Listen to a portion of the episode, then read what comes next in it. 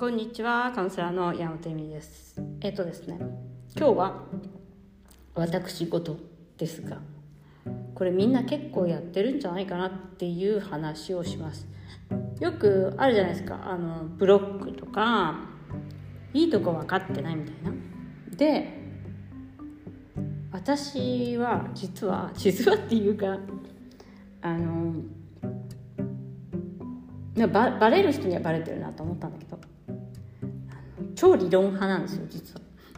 すごい本とかの数も半端じゃない量を読んでいて映画も1日1本ぐらい見てた時期もあるしまあ今そんなことないんですけど。でまあその系のまあなんかなそのジェンダーとかのまあ心理学とか社会学とか医学の本とかも実はすごい大好きで読んでます。でそれがね別にでそれは実はうちの夫も似たような仕事をしていて彼はもう本当に学者なんでまあ今回このセミナーをする時にちょっと話をした時にもう超超もうディベートになってマジでこいつを話したらやる気ねえってぐらい、まあ、ちょっとディベートでちょっとやられそうになったんですけどあの、まあ、似たような考え方はしてるんだけど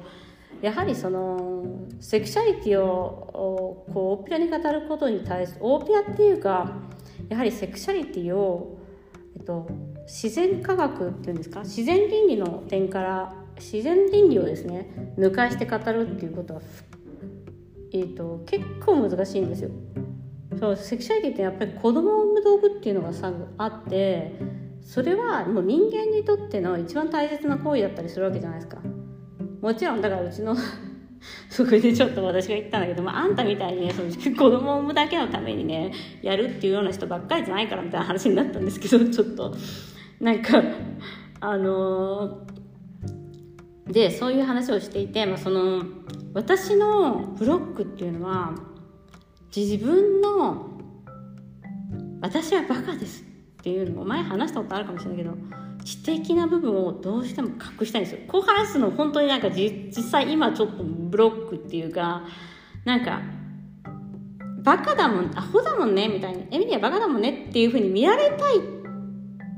おバカな私。でおバカだと可愛がられるみたいなあるみたいな目になりちゃうってやっぱり末っ子だしさ。なんかその知的な部分を出し切れてないところが私のなんか今回そのねお客様のアンケートにあのエミさんとそういうなんか谷崎とかこの方はあの太宰治と言ってましたけど谷崎のエロ衣小説をね進めるのとか、まあ、あの映画の話とか結構好きですみたいな話があって、まあ、今日今あのまとめてみたんですよ。私の映画とか本とか旅行とか小説とかプライベートな記事を。したらさないんだよあんまり。なんかよくわかんないさよくわかんないんだけど400記事ぐらい私書いてるんですけどまあ結構まあセクシャリティの話が半分以上になってるわけじゃないですか。もうセックスレスなんて何百記事とか書いてて。でじゃあどっちが私にとってまあ仕事になるってそんな稼いでもいない大して稼いでもいないのに仕事になると思って なんかセックスレスの記事を書き続けてるんだよね。まあ心理学とか、まあ、仕事だからって。でもこういうなんか自分の好きなものとかに対して本当はね実はこういうなんていうのかな超趣味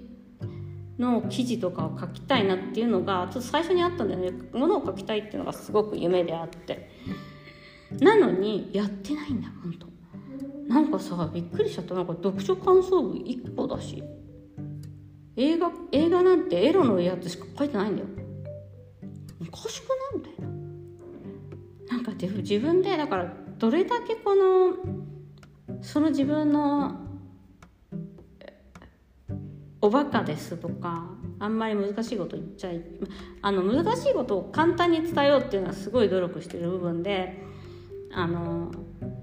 まあそれはね私のあの面白いところだと思う自分では思ってるんだけどでもそのなんだろうそういう部分を隠してきてるなと思ったんだよね。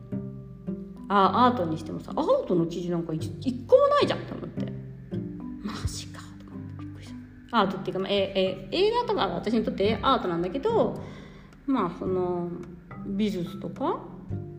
美術館とか絵画とか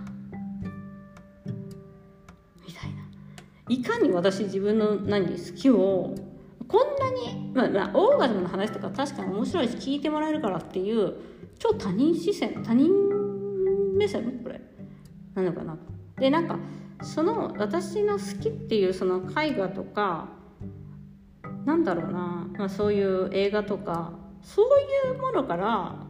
そのそういうなんていうのかなそういう世界観みたいなところからオーガズムも実はあってみたいな。でもね別世界なんですよね。何度も言うけどオーガズムは。だからセクシセクシャリティも私にとっては別世界でなんかねそれをね、ま、今まではセックスのことばっかり何百記事で書いてきてるんだけどあなんかこれ自分の対して失礼というかなんかインナーチャイルドに対してこんなに好きなことを今まで書き続書く書き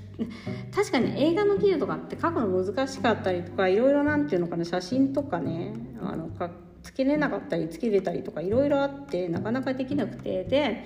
まあ、インスタでやっていけばいいかとか思ったんだけどいや違うなと思ったりとかもしましたね。なんでなんかおバカな自分じゃないと愛されない。あとまああのスピリチュアル性とかも結構さあの抑圧してるよ私み私実は見える見えるのよちょっと見えるっていうかまあみんなできると思っていたんだけどあのまあ普通に見えるんですね。だからあの瞑想とかも結構そのセラピー性というかまあ私とやっていただければかなり深いところまで絶対入れるっていうのを知っているからまあ、そのツールを使っているんですね。っていうのはやっぱり潜在意識っていうかそういうのを見れるし入れるんだよね。人の中にね。あのなんかそれを勝手にやってるわけじゃないんだけど。でそういうねあの自分の底の部分っていうのをすごい抑圧してきてるんだよね。やっぱりその理論。まあでもちょっとまあそのディスカッション系の旦那がいてそいつと話しちゃうっていうのもあるかもしれない。そいつとって言っちゃうけど。なんかそれはいい面いいことでもありっていうのを、まあ、かなりこの理論としてはさきちんと成立していくから。ただやはりあの、